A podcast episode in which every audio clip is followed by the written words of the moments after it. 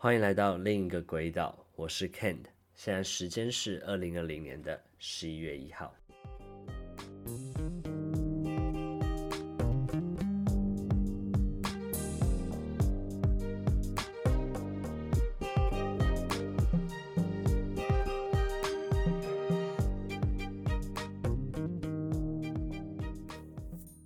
OK，今天算是本频道的首播。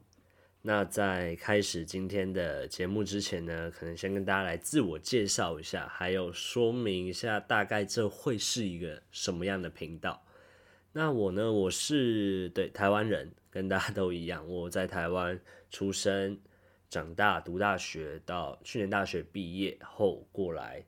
日本东京这边工作，大概过来差不多十三个月啊，去年九月底过来到现在。这个频道呢，基本上它会是以两个形式，第一个可能就是我现在这样子单人的跟大家来聊天或者讲一些我想讲的东西。那第二个形式可能就我邀请一些我在海外的朋友们，可能是台湾人，也有可能不是，反正会说中文的人。对，这是一个讲中文为主的频道啊。对啊，然后就是可能邀请他们来，然后聊聊一下呃他们发生的事情啊，或是各个地方他们。有没有一些有趣、值得跟大家分享的事？那主题就是不限啦，就是什么都聊，对，什么都聊。所以你可以把这个频道定位成一个什么知识型的 podcaster，或是一个干话型的，我觉得应该都会有。对，那大概这就是这个频道它的一个走向，这样子。那先来跟大家聊聊这个来日本工作，怎么来日本工作这件事情。可能大家普遍啊，以前的印象中，或是比较常见的例子，就是来读书，对，可能是读那种短期的那种语言学校啊，或是读大学、读研究所，然后毕业后就留在这边工作。那不然就是像最近几年很红的那种打工度假，对，来到日本 working holiday，可能半年啊、一年，然后就是后来就找到这里的正职的工作，就留下来了。那这两种其实也是。对啊，也是最常见的。就我在这边碰到的台湾的朋友，大概多数都是这两种方式。那我自己呢，刚好不是。对，我是透过在台湾参加了日本企业他们来台湾办的那种就职博览会，然后去参加，然后录取，然后过来这里工作的这样子。这种就职博览会其实最近这几年啊，疫情之前啦，对，就是。办的非常的多，我去年就看到好几场，就是去年那个找工作的时间，那我自己是参加了两场这样子，对，然后里面其实职种啊什么的都是想得到的都有啦。讲到职种，其实他们目前这种就职博览会，他们最大的缺额就是所谓的工程师，对，工程师这种 IT 的，他们是日本这边目前是非常非常的缺这种 IT 的人才，像在台湾可能都要读到硕士吧，才能到。呃，足科、足科啊，或是一些大公司工作。那日本这边他们来台湾征才，可能就是你大学毕业，然后你是理科，你是 IT 的，然后就 OK 了。然后你可能也不一定会讲日文，对，你英文可能就是还 OK，可能考个七百分，它有很大的几率会被录取这样子。对，那第二个他们会来争的人才就是旅游业。对，旅游业、旅游观光业真的是去年去参加，这旅游观光业是一大票的职缺。想得到什么？他们的两大的航空公司啊，然后还是各种旅馆啊、饭店。那其实我现在是蛮担心，去年就是有参加的那些跟我一样台湾学生啊，后来如果应征上了，其实今年这个疫情啊，就是现在旅游观光非常的惨淡嘛。其实全球应该都差不多，只是因为日本这几年他们是以观光立国，所以他们受到的冲击是非常的大，尤其在上今天原本是东京奥运嘛，对吧？那讲到这旅游观光，其实我有一个日本的朋友，他是空姐，那他跟我一样大了，反正就是他在日本学校大学毕业后就录取了他们的两大的其中一间航空公司当空姐。那他们去年呢，其实真才，他是跟我说，因应到今年原本预计会举办的个东京奥运，他们。扩大征才，好像多增到五十趴、六十趴的人进来。结果今年因为疫情嘛，后来就整个国际线什么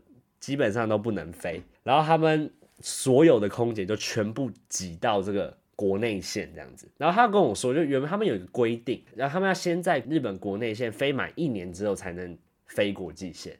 日本其实很多公司就是会有很多这种呃规定啦，就是你可能要先完成什么才能做什么。对，这是日本的一个企业文化，这部分可以之后再跟跟大家聊这样子。那原本他他们就是要先在国内线，类似他们所谓的研修的制度。结果因为今年国际线原本那些比较资深的空姐也不能飞，所以全部挤回来国内线。他跟我说他一一两个月排一次班，就变得非常的少。而且你知道，就是如果空姐她基本上没有排班的话，她可能领到的配就是底薪，就是会比较少。算是非常惨淡啊。讲到这个旅游业的部分，那就是希望疫情可以赶快的过去这样子。刚刚有讲到这个就职博览会，很多企业会过来台湾办。那其实有一个很大的原因啦，有一个很大的原因就是日本这边他们其实面临到缺工的问题非常严重。可能大家多少都有透过新闻啊什么了解到，就日本他们的老年化跟少子化已经发展到一个极端了。对，那这有一个数据，今年年初的统计资料，今年比去年在日本的日本人，他们是少了五十万人，对，他们今年光日本人就少了五十万人，没有生小孩嘛，然后有很多他们所谓的婴儿潮世代，类似台湾的战后婴儿潮，他们叫做团块世代啦。对，那目前他们那一代很多人很多人目前都慢慢老龄化，都可能六十岁、七十岁以上，所以他们不得不来国外，像是台湾算是比较。呃，跟日本比较近啦，然后他们的印象中，可能台湾是比较亲日的国家，对，所以会来台湾找人这样子，所以这几年真的是蛮蛮多这种活动的，通过从台湾直接来到日本工作，你不一定要有日本学历，他直接承认你在台湾的大学学历，然后其实对你还蛮好，因为很多公司都考量到说，你原本是在台湾嘛，那你特别跑来日本工作，第一个要解决的是什么问题？就是住的问题。所以他们很多公司，像我自己也是，就是他们会有配给我们所谓的公司的宿舍，对，就是帮你安顿好住的问题，然后很多生活上的问题也会尽量的协助你。我是觉得这一点可能相比刚刚前面提到说有来呃原本是在留学啊，原本在打工度假的这种会，我觉得是一个优势啊，对，因为他却觉得他特别把你找来，那理当要帮你安顿好这样子。这几年啦，真的外国人在日本真的。多了非常多人，像刚刚有提到，今年年初的统计资料是日本人少了五十万人，跟去年比，那外国人呢，在日本的外国人是多了二十万人，而且这个二十万人大概七八十趴是集中在二十岁，所谓二十几岁的这个年纪，对，所以代表说他们在二十几岁这一个世代，他们真的很缺人。其实也不难想象，因为日本过往他们的呃，可能现在这四五十岁、六七十岁这一辈，他们就人很多嘛。那人这么多，他们所谓的公司规模就是需要这么多人来去运作。而日本在其实，在全世界那种所谓定义的那种大型的企业啊，日本也是不少见。那现在突然没有这么多人了，但是公司所需要的位置、所需要的人力，就还是需要这么多，所以他们不得不来找外国人来到日本这边工作。那台湾人其实这几年啊，在日本工作的人也变得。非常的多，就是可能从六七年前，这边的数据是六七年前大概是六七万人左右，然后今年出的资料，目前是已经到了十二万人，就是持有中长期签证的在这边。可能现在这数据因为今年整个疫情啦，可能会有些减少也不一定，但是相信疫情过后。这个数字啊，这种外国人在日本工作这个比例，或是像日本企业特别飞到台湾去做增材的这件事情，应该也是会持续增加的。除非这段时间大家只能待在家，然后就在家里可能疯狂生小孩，这也是有可能。对，那大概是目前整个来日本工作的管道。我是觉得我这个管道就是类似这样，有点他们叫所谓的空降到日本工作，慢慢之后可能说不定会变成大众。对，我觉得这对于台湾的学生来说啊，是一个好事情，因为很多以前觉得说，哎，我要来日本工作，感觉我必须要在日本再去读个硕士，可能比较有机会。那现在基本上你只要有他们所需要你的能力，像我刚才讲，你可能不一定要会日文，来他们再给你学也是有的，对吧？所以我觉得这是一个好处吧。那刚才讲到说，就是今年很多就是这种博览会没办法办啦。我想到说前阵子有看在 FB 滑到有一个叫做台湾人才 Net 的一个 FB 专业，那他今年他没有办法来台湾，那改成线上办。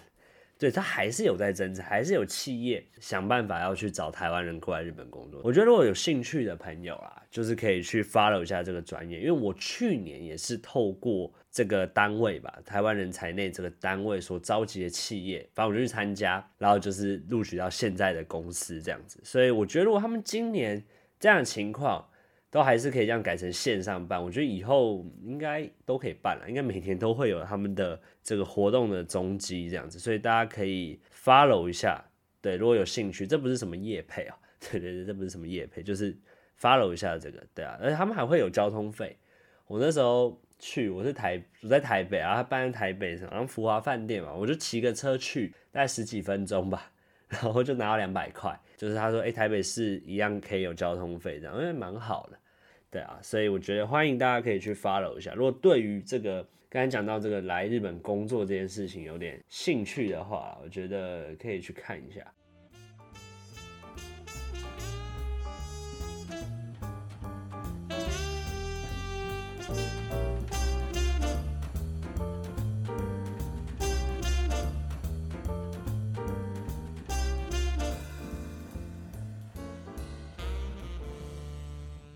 我刚讲到这个疫情的部分，那来聊一下好了。其实疫情发展到现在啊，如果要选一个最大的受灾国啊，我相信日本应该是名列前茅的。对啊，你看他们今年刚刚提到，他们花了很多的金钱，还有人力，刚提到说聘了很多的呃航空业啊，观光聘了一堆人，就是围绕着今年的东京奥运，然后结果嗯发生这些事情，那。目前他们是延期嘛，延到明年的夏天。以日本这边新闻还有他们普遍的对策来看的话，他们目前是假设如果真的疫情控制不住，最差的情况就是希望能够无观众来办比赛这样子。对，那目前其实确实不乐观啦，就是感觉这个可能性就是最大。如果以要举办来说的话，当然啦，疫苗什么出来，然后如果好转的话，当然也是有可能可以让。观光客也进来，各国加油团进来，但是目前是这个疫情看不到一个休止符的状况。日本这边现在就是每天都还是有确诊的人数增加，大概就是嗯几百人，对，每天就固定啊、几百人几百人在推特 上都看得到。其实这疫情啊，如果第一线没有把它防住，没有像台湾、像越南这样子把第一线防住的话，基本上你后面能做的就是。尽量的控制它，让它不要到整个爆掉的情况，不要像呃欧洲啊、美国大部分国家这样。其实亚洲目前大部分国家都是这个呃，你说它控制得很好吗？呃，也没有。但是你说它做得不好吗？好像也还好的状况，对吧？像日本、像韩国、呃、新加坡、香港等等的，对啊。所以现在就是尽量的啊，他们是控制在。低死亡率大概是一趴到两趴之间吧，然后康复的人数是超过九成，轻症的患者居多啦。所以目前其实他们国内整个气氛可能因为也拖太长了，二三月的时候想说啊夏天会不见，那夏天没有不见，想说嗯快疫苗会快出来就会不见，呃好像也还没有出来，然后现在就是感觉大家就是跟他共存一个长期的抗战的感觉。对啊，那你说他们大家很害怕，我觉得大家其实就是普遍都戴口罩啦，九十趴以上能戴口罩，然后外面的那种检测温度啊，然后洗手液，其实到处基本上你出入任何的呃餐厅啊、公开场所都是会实施的，就是自己能 control 的部分就是这些啊。那其他我觉得你说大家呃都不要出门，都待在家里，其实这件事情我们都做过，就是在三四月、四月的时候那个。日本有个软性的 lockdown 这样子，但是 其实真的蛮痛苦的，就是我觉得大家的心情都不好受。然后那些餐饮业、服务业，你要他怎么生活，对吧？就是还是要现实面考量啦。你说理想化，理想化来说，当然大家都不要出门，然后十四天后就会没事。可是现实中就没办法嘛，对啊，所以跟他长期的一个抗战这样子。那有一点我想来跟大家聊一下，我就觉得还蛮有趣的一个。讨论呐，因为其实台湾这一次真的做得很好，我必须先把话讲在前面。台湾的防疫啊，整个对应对，然后再到整个系统、整个 IT 的融合跟健保卡这一块，我真的觉得做得非常好。日本这边也有报。那其实台湾这一次防疫的成功，还有一个很重要的部分，就是台湾跟中国大陆的关系很差，所以他可以在刚刚讲到了嘛，第一线就直接很果断的。封住你，其实去年啦，中国大陆就有说不能来台湾自由行嘛，其实就已经少掉了很大部分的中国观光客，所以台湾在一月中哦，中国观光客不能来，然后后来回来的人就马上都要隔离，什么就措施来得很快。其实有一个很重要的原因，就是因为台湾跟中国大陆关系就紧张嘛，两岸紧张这样子。但是像日本、像韩国、像欧洲国家。当然就是欢迎大陆人来玩嘛，来消费。大家回想一下，疫情爆发的时候就正值春节嘛，那这就是大陆人会四处去玩的时候。那那个时候的 WHO 嘛，那个王八蛋他也是讲说这没事，这没事。那大家其实就是嗯，WHO 是世界型在联合国底下的组织嘛，大家就嗯，他应该是有公信力的，所以就好，那就尽量都欢迎。对，然后来赚中国人。其实。这件事情也没什么错啦，当然结果论来说就是白痴啊，干嘛那时候不去把中国人挡下来？你看现在后来不了了之嘛，就是感觉这完全诶不了了之，好像不是这样用。好，反正就这个疫情好像没有一个尽头，这样子就蔓延开来。但是你仔细再去回想当下的时空背景，确实没有那么容易去做到说，诶好，那挡下来。对啊，所以尤其啊日本。日本跟中国近，然后日中国大陆来日本观光客又最多，那贡献消费力又最高。这里有一个数据，就是日本这几年在推观光，那确实收到很好的成效。这当中啦，外国人里面的中国人大概占三十趴，来日本玩的观光客里面就是最多的，那他贡献的消费力啊是超过四成的。然后平均一位中国人来日本玩所消费的金额，他们计算得到的部分呢、哦，大概就是一个人平均是二十一万日币左右。这是一个什么概念？大概就是日本刚出社会的一个新鲜人，他一个月的薪水大概就是平均在二十万左右。这是一个非常惊人的数字，因为你想，就可能来玩个一个礼拜，然后就花了大概六七万台币。他们来来日本玩的一个中国人的消费力，真的是非常惊人。很多人就说：“哎，那你看，就是舔供，台湾网友都在讲嘛。”舔供什么的，可是你就想，就日本他们拓展观光，然后刺激经济这个政策，它基本上就是否全世界啊，就这么刚好啊，就中国大陆近，然后来的人最多，而且中国大陆的人就本身就是世界最多的人嘛。世界上如果全部人走在街上，五个人就会有一个中国人了，他就是人就是这么多，所以你说他舔供，他就也没有啊，他就是推广观光政策啊，来中国大陆来玩的人又是最多，所以我觉得。经济面来考量，实际面就真的不能去完全说哦，干你你你死不封，你干嘛的？当然，他们的后面的应对啊，政府的不管是他们后面的政策啊，还有那个他们现在隔离嘛，我跟大家科普一下，日本这边隔离是有十四天，他们叫做自宅待机，但是它上面有说哦，如果你没有食物，你家里食材不够，你还是可以出去买。啊，如果你在家闷太久了，你还是可以出去走走，就是没有强制性，希望你待在家。但是如果你真的出门，他也管不了你啊。日本这边的政策，当然这就是他后来他这些应对做得不好，所以导致他这个疫情就是顶多尽量控制住啊。因为日本人民的呃习惯，爱洗手、爱干净这样，我觉得是帮了他们了。还有他们就是大家都戴口罩，我不戴，他们觉得跟别人不一样，就是好像一件不对的事情，所以大家基本上九成。的人都会戴口罩，这是到目前在夏天很热七八月的时候也是这样。对，所以在回过头来讲，就是他们的应对确实政府方面是有些疏失的，但是在第一线，第一线真的没有没有挡下中国人，我觉得其实情有可原了，可以理解，因为后来他们三月吧就开始不让中国人不让外国人进来了，那不让外国人进来就引发了一波。嗯，很多的老铺，很多的温泉旅馆，那些有名的观光，他们叫做观光名所，就都倒掉了，就真的没有办法，就是 hold 不住了，就是可能一个在病死跟饿死之间做的一个抉择，但现实面考量就是你要尽量去兼顾，对啊，啊，确实这个病毒，我并不是说这个病毒不可怕，其实两边在权衡之下的选择真的非常难。对，那台湾其实，在第一线就做好，就是有一部分原因真的要归功于台湾跟中国的关系不好，两岸紧张嘛。对，但我们不能以这个观点来去看全世界，因为全世界其实大陆，中国大陆嘛，他每次无聊飞就在那边绕，他不会跑来日本这边绕嘛。日本就觉得他可能不认同中国共产党的一些呃人权方面的行为，但是他是觉得，哦，你来这边消费刺激我经济不是坏事啊，对啊，而且。你就在想一个，就是很多中国人来日本消费，很多人来日本观光，那间接促成了什么？日本需要更多会讲中文的人才。其实这是台湾的一个先天优势，像是博览会，很多日本企业来台湾找这种观光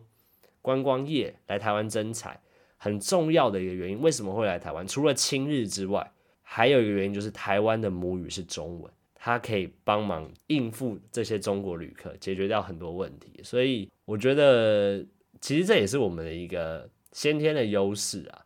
对啊，那我觉得很多事情也不用什么都犯上政治去看，我觉得可以大家理性一点来讨论这件事情。好，那今天第一节节目呢，就到这边告一段落了。然后非常感谢大家的收听。那如果觉得节目不错的话，或是觉得可能有些朋友会有兴趣的话，嗯，欢迎分享给他们做一个收听这样子。那我们下次见喽，拜拜。